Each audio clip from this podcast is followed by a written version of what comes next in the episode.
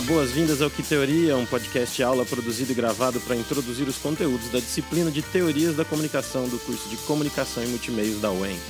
No episódio de hoje, o interacionismo simbólico e a escola de Chicago. O que faz a sociedade se manter como ela está? Ou o que faz a sociedade mudar? Essas são algumas questões que essa corrente teórica eh, se preocupa em responder. Dessa vez, o nosso título alternativo pode ser descrito como Quem é essa gente toda aqui? E essa ideia por trás dessa frase é o contexto de crescimento das cidades e o seu uso como um laboratório de estudo. A preocupação está em entender qual é a natureza das relações urbanas, esses grandes agrupamentos modernos, principalmente os valores que os regem e por que existem desvios e marginalização desses valores nessas cidades, nesses agrupamentos urbanos. Portanto, hoje nós vamos explorar o contexto em que essas ideias são desenvolvidas, as ideias básicas desenvolvidas por Robert Park e George, e George Mead, as premissas e a origem do termo interacionismo simbólico com Herbert Blumer e o desenvolvimento dessa proposta com Irving Goffman. Vale destacar que, cronologicamente, esses estudos são desenvolvidos antes mesmo das pesquisas de comunicação de massa, que nós vimos no episódio anterior. Uh, mas, como interacionismo simbólico nem sempre se enquadrou explicitamente como teoria da comunicação, eles aparecem depois, refletindo a ordem de reconhecimento que esses estudos receberam no campo.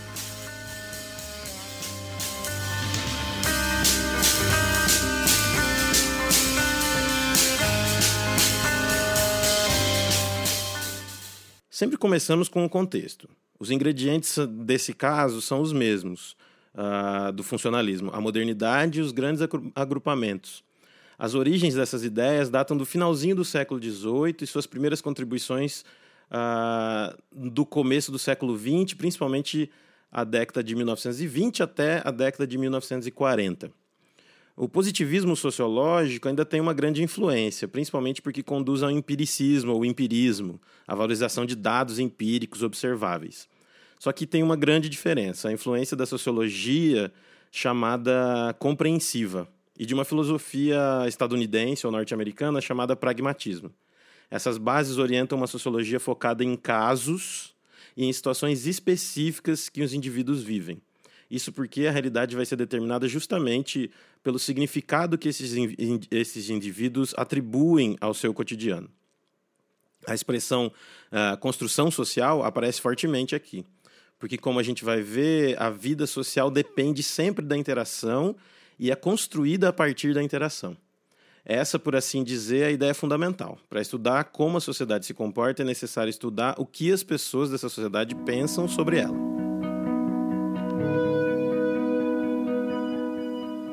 Eu tenho chamado aqui de correntes os temas que as teorias da comunicação vão abordando, porque nem todas podem ser agrupadas aí como uma escola ou como um, um, um conjunto teórico assim mais bem estabelecido, uh, sem algum tipo de ressalva.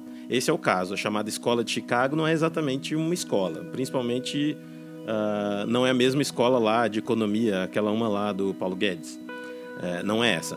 Uh, esses vários estudiosos né, que compartilham de algumas ideias é, e desenvolvem certos estudos em algum lugar é que a gente está chamando de escola. Nesse caso, na Universidade de Chicago, mas não nas pesquisas de economia, e sim nas pesquisas de sociologia. Isso não significa uh, que todos tinham as mesmas propostas, mas eles compartilhavam as mesmas preocupações e algumas ideias base. A problematização que eles desenvolveram é baseada no crescimento da cidade de Chicago uh, nesse período né, e no fato de que a cidade é predominantemente composta por imigrantes, criando um cenário ideal para estudar os choques, as diferenças, os subgrupos, as mobilidades, as diferenças que se formam em uma cidade. E para isso, eles tomam a cidade então de Chicago como um grande laboratório social, um laboratório de estudos em que esses estudos vão ser feitos de forma qualitativa uh, que aprofundam-se principalmente nos estudos do cotidiano, ou seja, acaba se tornando uma uh, microsociologia.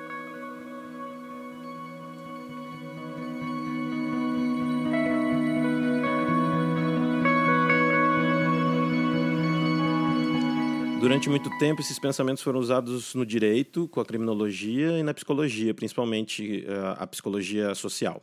O que torna esses estudos interessantes para a comunicação é a forma como a comunicação se torna inseparável da vida social. Mas isso só vai ser tomado com mais seriedade uh, pelas teorias da comunicação mesmo, perto dos anos 2000, agora de uma, numa fase bem mais recente.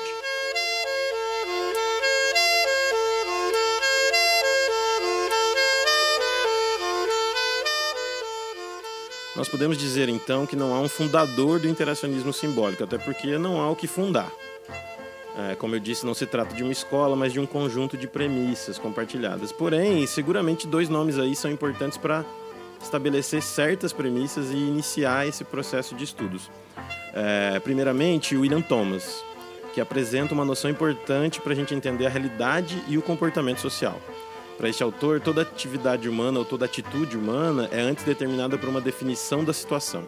Ou seja, para agir no mundo, o ser humano avalia antes as condições em que se encontra, interpretando os vários sinais disponíveis para agir de acordo com o que considera apropriado. Essas definições de situação refletem um processo social, já que levam em consideração os outros humanos na relação. E além disso, elas tendem a ser usadas repetidamente, criando padrões e formas de ação tidas como legítimas naquela sociedade. Os meios de comunicação entram aí, legitimando certos tipos de definição de situação né, e perpetuando esses tipos de perpetuação.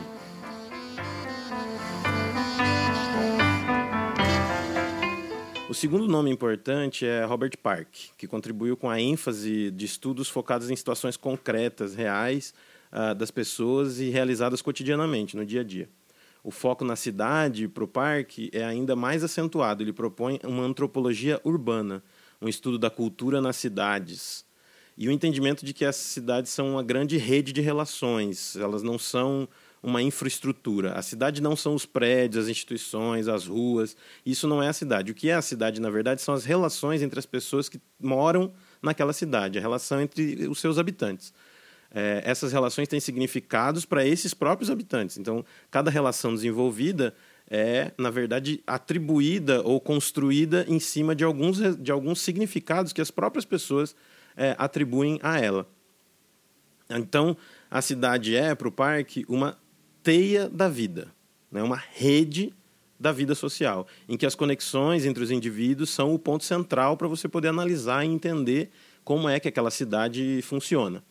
Uh, por, por ele ser um jornalista, ele direcionou muitas suas reflexões ao papel e à importância dos jornais na formação do, dos diferentes públicos. É, seria contribuição naquele sentido de dizer que os jornais formam certos tipos de situação, de definições de situação e criam públicos. Né? Então, assim, os jornais eles auxiliariam no desenvolvimento das conexões que as pessoas desenvolvem na cidade e na criação de pequenos mundos dentro dessa grande teia que é a vida urbana. Esses pequenos mundos seriam assim os pontos mais densos dentro dessa rede.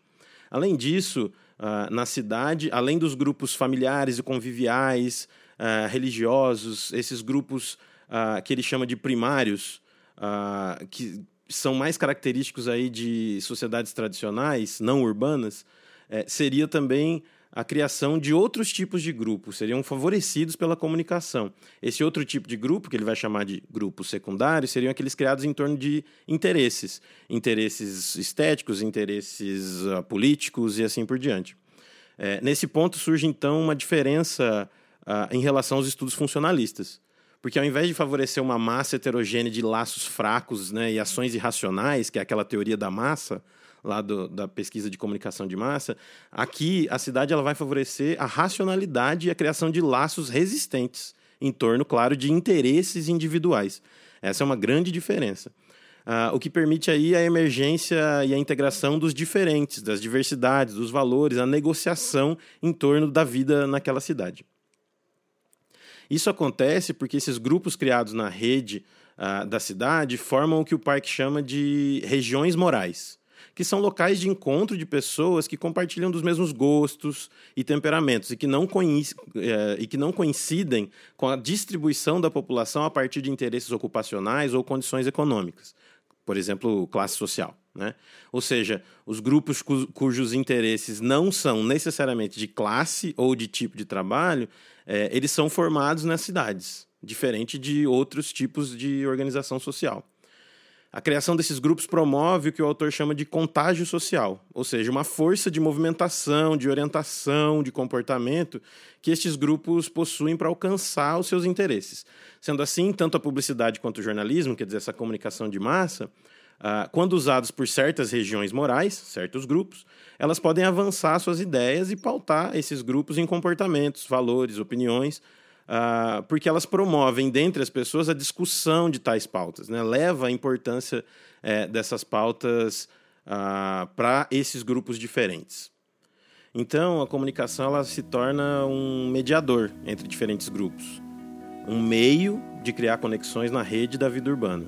Ela promove nessa visão aí do interacionismo a discussão para consolidar os interesses coletivos. Os meios não são meros transmissores de informação, né? Eles não estão ali exercendo uma função no sistema, eles são ferramentas úteis para a promoção da ação conjunta.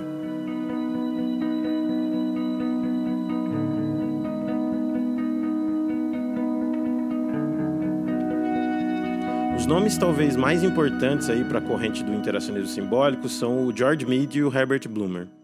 O Blumer é o autor que nomeia a corrente Uh, e ele é o cara que está preocupado em estabelecer uma base explicativa uh, e estabelecer assim, métodos de pesquisa para o que o MID desenvolveu antes.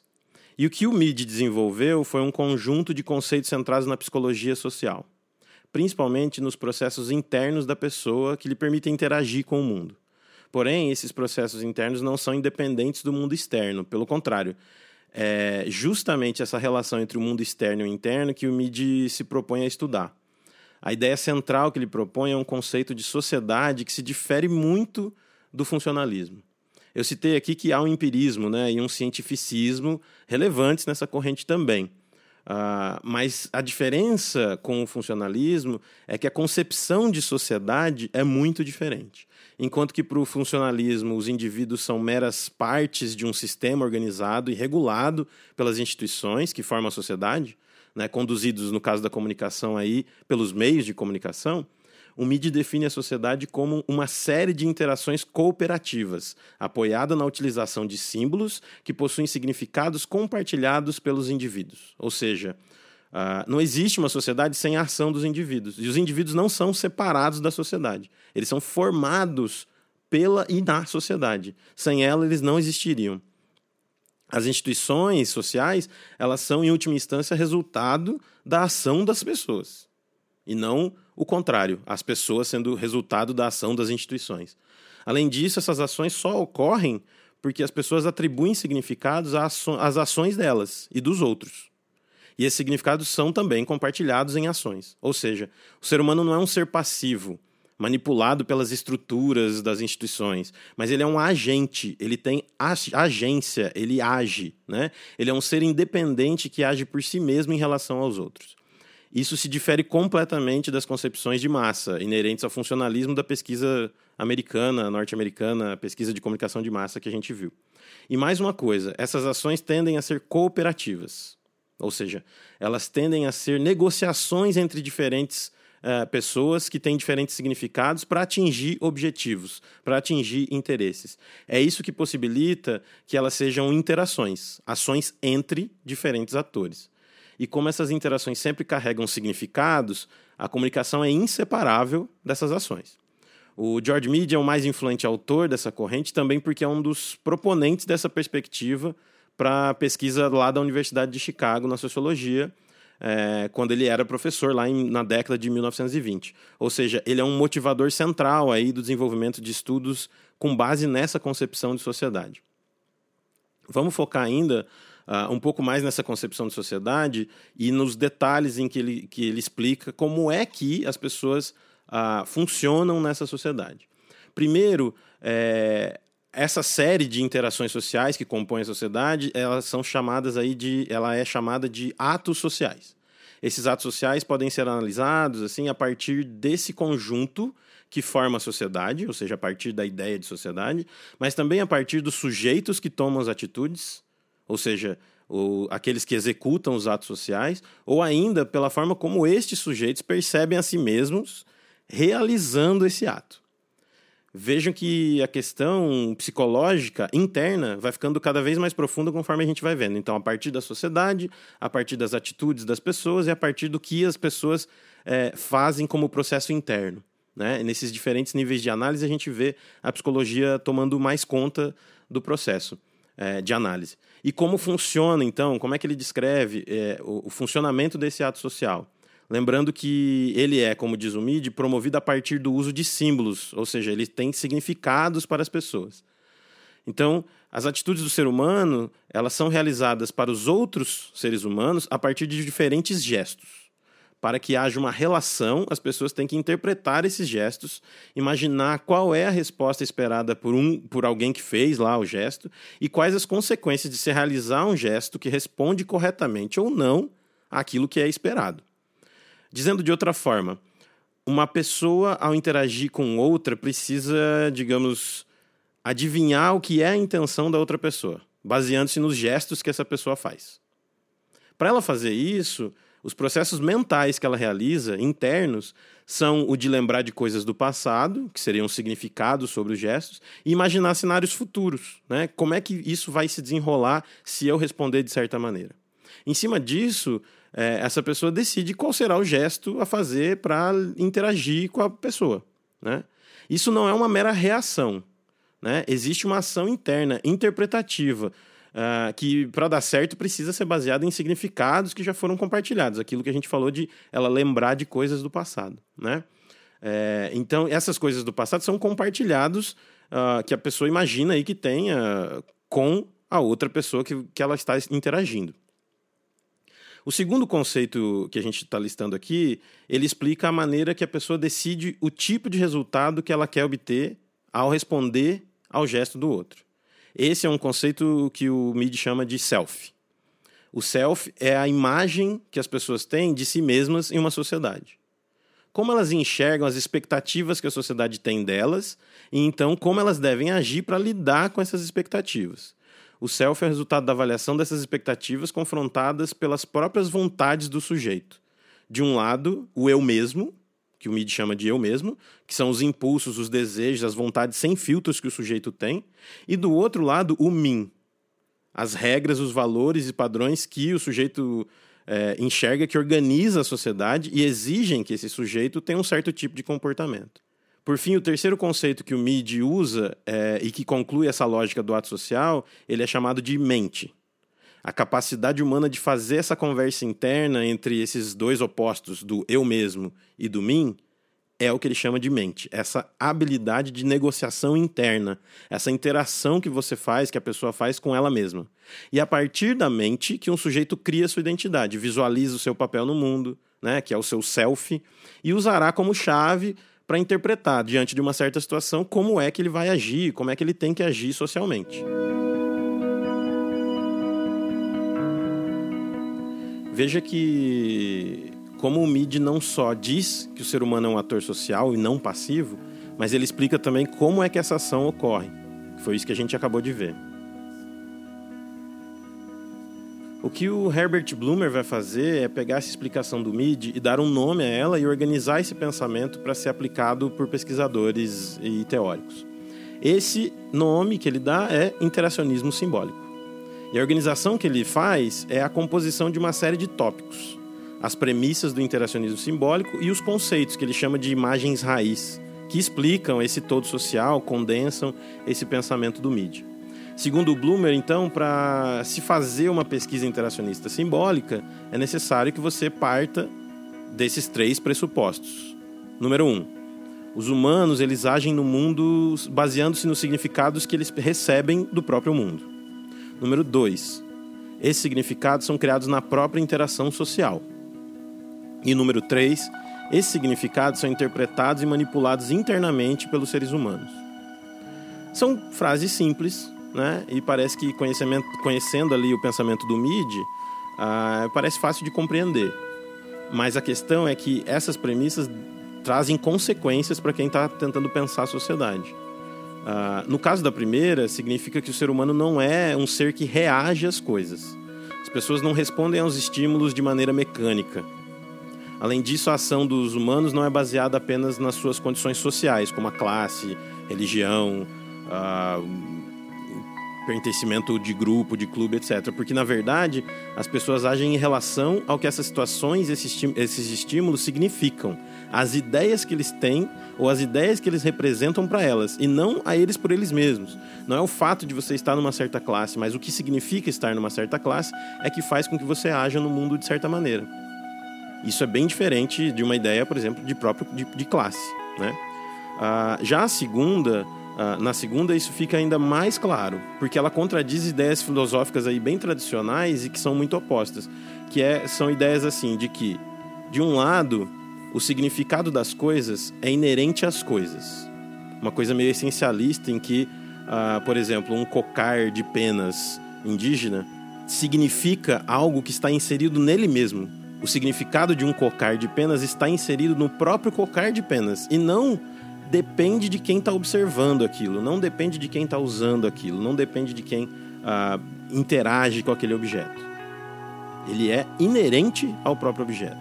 O outro lado é a ideia de que o significado das coisas é feito na mente das pessoas, individualmente, e aí então adicionado ao objeto. Então, por exemplo, a minha ideia de que uma árvore é uma árvore, ela nasce em mim mesmo, porque eu, eu atribuí a um objeto de madeira com galhos e folhas preso na terra, etc., o significado de uma árvore. Essas duas ideias são muito tradicionais e é um debate filosófico muito interessante. Mas essa segunda premissa do, do interacionismo simbólico nega as duas possibilidades.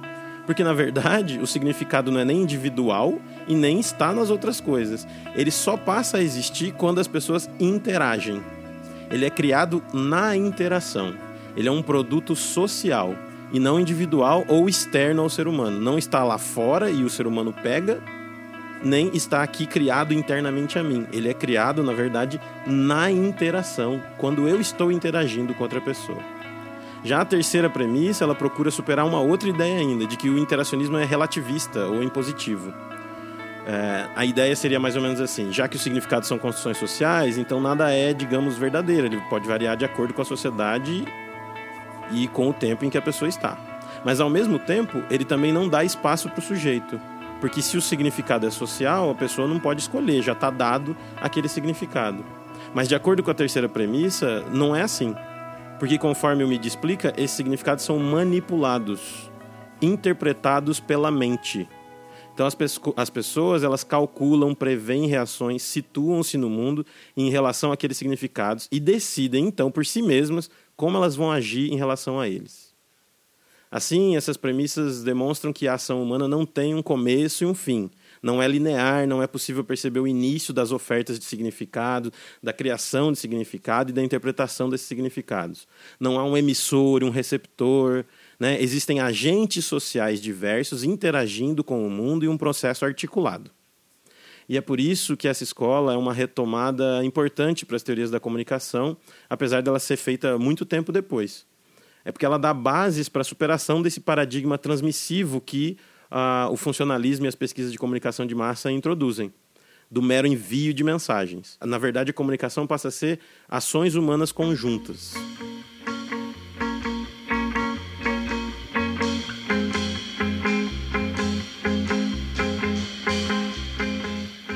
Último autor a ser levado em consideração é o Irving Goffman. Ele era estudante da, da Universidade de Chicago, foi aluno do Bloomer, só que construiu uma versão própria do interacionismo, levando em consideração a noção de definição de situação lá do William Thomas. O foco do Goffman está na interação face a face entre os indivíduos, processo que ele define como influência recíproca dos indivíduos sobre as ações uns dos outros quando em presença física imediata. Ou seja, para esse autor, esses momentos de encontro ou situações dependem justamente da definição de situação desempenhada por cada indivíduo, para que cada um saiba como atuar ali naquela interação, naquele encontro. E a expressão atuar aqui, ela é realmente ligada ao ofício dos atores, teatro, telenovela e etc. Porque para o Goffman, nas várias situações sociais, as pessoas representam papéis, buscando ganhar um do outro ali no jogo da encenação. Ou seja, desempenhar bem o seu papel é o que faz você conseguir obter aquilo que você deseja. Essa representação é feita na busca de se expressar de forma tanto transmitida quanto emitida. E o que, que significa isso? Para o Goffman, a expressão que se transmite é a comunicação verbal. é o uso das palavras. E a expressão que se emite são os símbolos não verbais, como os nossos gestos, as expressões, as inflexões da voz, né? E assim por diante. A grande diferença entre o Goffman e os outros interacionistas é um certo engessamento desses atores. Enquanto a gente estava vendo ali que para o Mid e para o Bloomer, os indivíduos eles interpretam ativamente os significados para estabelecer seu papel de interação no mundo, é, para o Goffman esses papéis já são pré-estabelecidos socialmente restando ao indivíduo apenas assim escolher qual será o papel que ele vai representar. Apesar dessa diferença, a sua noção de representação é muito útil, uh, principalmente para a gente analisar comportamentos de figuras públicas, para a gente extrapolar essa ideia da interação uh, face a face e levar isso para as estratégias de comunicação empregadas pelas pessoas na mídia e também, claro, no mundo social. Nesse segundo episódio do Que Teoria, nós falamos então sobre uma lógica diferente de comunicação, que centra a ideia na complexidade de relações e não na transmissão da informação. A comunicação é relacional, ou seja, ela é uma ação empenhada em conjunto pelos sujeitos na sociedade. E isso significa que não só é, não existe um efeito direto dos meios de comunicação de massa sobre as pessoas, na verdade, os meios de comunicação são usados ou são mediadores das ações ou representações em que as pessoas se empenham. Assim, o interacionismo simbólico, depois de um século, é reconhecido como uma alternativa ao funcionalismo, porque ele centra a comunicação no próprio conceito de sociedade que ele tem. Sem a ação comum que gera significados, não há sociedade. O contexto ainda é de empirismo e ainda é uma proposta de pesquisa científica social mas ele é focado na realidade construída pela percepção das próprias pessoas, ao invés de pensá-las como objetos separados de uma estrutura social e condicionados por essa estrutura social.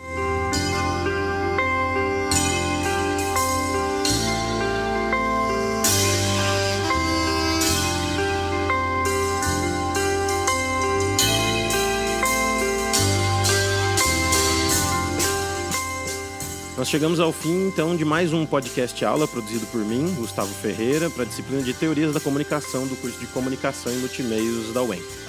Não esqueça sempre de ler o texto, que é referência aqui para o programa, está nas notas do programa é, e está disponível também na pasta da disciplina. E então ouvir mais de uma vez esse comentário que a gente faz aqui e também, se possível, ler o texto mais de uma vez.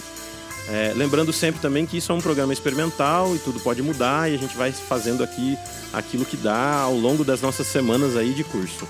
É, principalmente depois de algumas interações aí em sala. Mas é isso. Até mais!